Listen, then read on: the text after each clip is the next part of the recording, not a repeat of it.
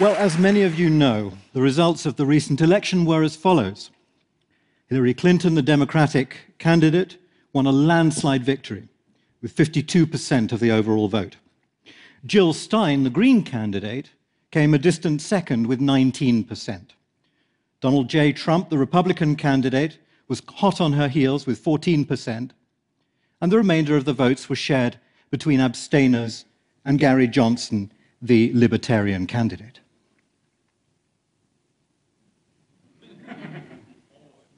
Now, what parallel universe do you suppose I live in? Well, I don't live in a parallel universe. I live in the world. And that is how the world voted. So let me take you back and explain what I mean by that. In June this year, I launched something called the Global Vote. And the Global Vote does exactly what it says on the tin. For the first time in history, it lets anybody, anywhere in the world, vote in the elections of other people's countries. Now, why would you do that? What's the point? Well, let me show you what it looks like. You go to a website, rather a beautiful website, and then you select an election. Here's a bunch that we've already covered. We do about one a month or thereabouts. So you can see Bulgaria, the United States of America, Secretary General of the United Nations, the Brexit referendum at the end there. You select the election that you're interested in, and you pick the candidates.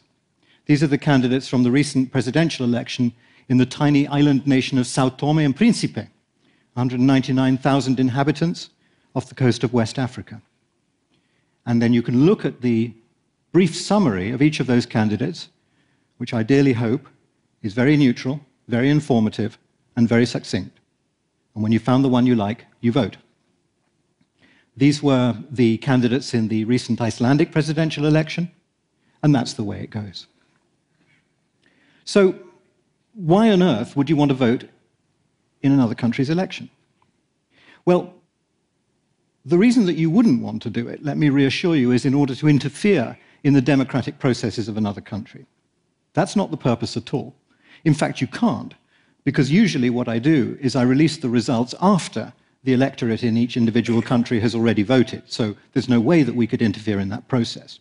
But more importantly, I'm not particularly interested in the domestic issues of individual countries. That's not what we're voting on.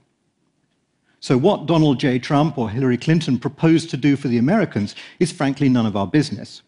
That's something that only the Americans can vote on. Now, in the global vote, you're only considering one aspect of it, which is what are those leaders going to do for the rest of us? And that's so very important because we live, as no doubt you're sick of hearing people tell you, in a globalized, hyper-connected, massively interdependent world, where the political decisions of people in other countries can and will have an impact on our lives, no matter who we are, no matter where we live. Like the wings of the butterfly beating on one side of the Pacific that can apparently create a hurricane on the other side, so it is with the world that we live in today and the world of politics. There is no longer a dividing line between domestic and international affairs. Any country, no matter how small, even if it's Sao Tome and Principe, could produce the next Nelson Mandela or the next Stalin. They could pollute the atmosphere and the oceans, which belong to all of us, or they could be responsible and they could help all of us. And yet, the system is so strange because the system hasn't caught up with this globalized reality. Only a small number of people are allowed to vote for those leaders, even though their impact is gigantic and almost universal. What number was it? 140 million Americans voted for the next president of the United States. And yet, as all of us knows, in a few weeks' time, somebody is going to hand over the nuclear launch codes to Donald J. Trump. Now, if that isn't having a potential impact on all of us, I don't know what is. Similarly, the election for the referendum on the, uh, the Brexit vote a small number of millions of British people voted on that. But the outcome of the vote, whichever way it went, would have had a significant impact on the lives of tens, hundreds of millions of people around the world. And yet only a tiny number could vote. What kind of democracy is that? Huge decisions that affect all of us being decided by relatively very small numbers of people. And I don't know about you, but I don't think that sounds very de democratic. So I'm trying to clear it up. But as I say, we don't ask about domestic questions. In fact, I only ever ask two questions of all of the candidates. I send them the same two questions every single time. I say, one, if you get elected, what are you going to do for the rest of us, for the remainder of the seven billion who live on this planet? Second question, what is your vision for your country's future in the world? What role do you see it playing? Every candidate, I send them those questions. They don't all answer, don't get me wrong. I reckon if you're standing uh, to become the next president of the United States, you're probably pretty tied up most of the time. So I'm not altogether surprised that they don't all answer, but many do. More every time. And some of them do much more than answer. Some of them answer in the most enthusiastic and most exciting way you could imagine. I just want to say a word here for Xavier Chishimba, who is one of the candidates in the recent Zambian presidential election. His answers to those two questions were basically an 18 page dissertation on his view of Zambia's potential role in the world and in the international community. I posted it on the website so anybody could read it. Now, Xavier won the global vote, but he didn't win the Zambian election. So I find myself wondering, what am I going to do with this extraordinary group of people? I've got some wonderful people here who won the global vote. We always get it wrong, by the way. The one that we elect is never the person who's elected by the domestic electorate. Uh, maybe partly because we always seem to go for the woman. But I think it may also be a sign that the domestic electorate are still thinking very nationally. They're still thinking very inwardly. They're still asking themselves, what's in it for me? Instead of what they should be asking today, which is, what's in it for we? But there you go. So, suggestions, please. Not right now, but send me an email if you've got an idea about what we can do with this amazing team of glorious losers. We've got Xavier Chishimba, who I mentioned before. We've got Halla Tómasdóttir, who was the runner up in the Icelandic presidential election. Many of you may have seen her amazing uh, talk at TED Women just a few weeks ago, where she spoke about the need for more women to get into politics. We've got Maria das Neves from Sao Tome and Príncipe. We've got um, Hillary Clinton. I don't know if she's available. We've got Jill Stein. And we covered also the um, election for the next Secretary General of the United Nations. And we've got the ex uh, Prime Minister of New Zealand, who'd be a wonderful member of the team. So I think maybe those people, the Glorious Losers Club, could travel around the world wherever there's an election and remind people of the necessity in our modern age of thinking a little bit outwards and thinking of the international consequences. So, what comes next for the global vote? Well, obviously, the Donald and Hillary show is a bit of a difficult one to follow. But there are some other really important elections coming up. In fact, they seem to be multiplying. There's something going on, I'm sure you've noticed in the world. And the next row of elections are all critically important.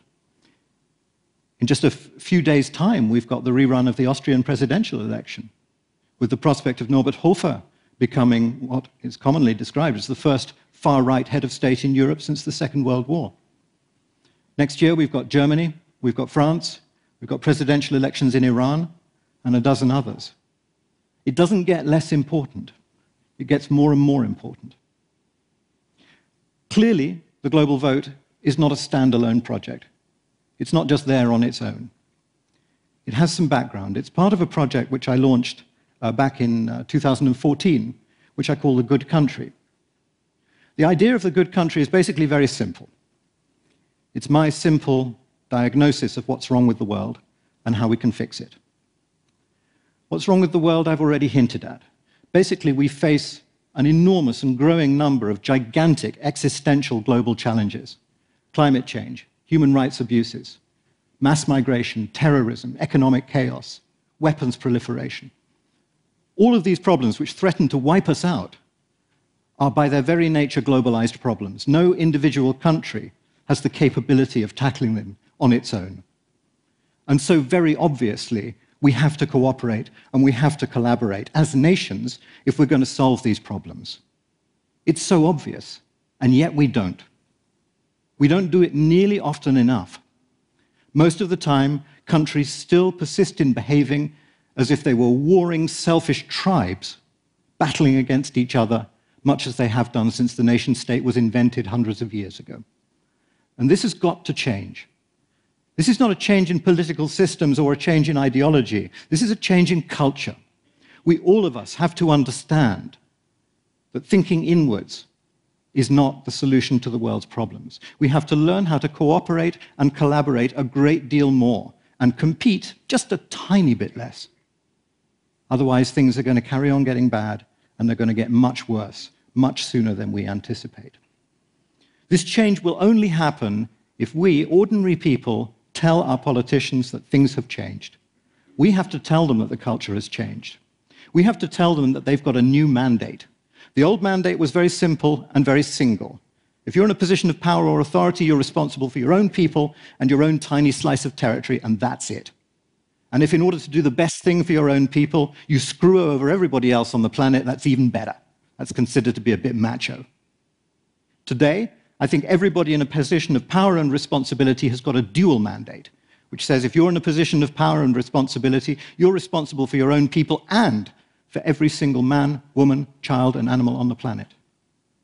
You're responsible for your own slice of territory and for every single square mile of the Earth's surface and the atmosphere above it. And if you don't like that responsibility, you should not be in power. That, for me, is the rule of the modern age. And that's the message that we've got to get across to our politicians and show them that that's the way things are done these days. Otherwise, we're all screwed. I don't have a problem, actually, with Donald Trump's credo of America first. It seems to me that that's a pretty banal statement of what politicians have always done and probably should always do. Of course, they're elected to represent the interests of their own people. But what I find so boring and so old fashioned and so unimaginative about his take on that is that America first means everyone else last. That making America great again means making everybody else small again. And it's just not true. In my job as a policy advisor over the last 20 years or so, I've seen so many hundreds of examples of policies that harmonize the international and the domestic needs, and they make better policy. I'm not asking nations to be altruistic or self sacrificing. That would be ridiculous. No nation would ever do that. I'm asking them to wake up and understand that we need a new form of governance, which is possible and which harmonizes those two needs, does good for our own people and does good for everybody else. Since the US election and since Brexit, it's become more and more obvious to me that those old distinctions of left wing and right wing no longer make sense anymore. They really don't fit the pattern. What does seem to matter today is very simple whether your view of the world is that you take comfort from looking inwards and backwards, or whether, like me, you find hope in looking forwards and outwards. That's the new politics. That's the new division that is splitting the world right down the middle. Now, that may sound judgmental, but it's not meant to be. I don't at all misunderstand why so many people find their comfort in looking inwards and backwards. When times are difficult, when you're short of money, when you're feeling insecure and vulnerable, it's almost a natural human tendency to turn inwards to think of your own needs and to discard everybody else's, and perhaps to start to imagine that the past was somehow better than the present or the future could ever be. But I happen to believe that that's a dead end. History shows us that it's a dead end. When people turn inwards and turn backwards, human progress becomes reversed and things get worse for everybody very quickly indeed. If you're like me and you believe in forwards and outwards, and you believe that the best thing about humanity is its diversity, and the best thing about globalization is the way that it stirs up that diversity, that cultural mixture, to make something more creative, more exciting, more productive than there's ever been before in human history, then, my friends, we've got a job on our hands. Because the inwards and backwards brigade are uniting as never before. And that creed of inwards and backwards, that fear, that anxiety, playing on the simplest instincts, is sweeping across the world. Those of us who believe, as I believe, in forwards and outwards, we have to get ourselves organized because time is running out very, very quickly. Thank you.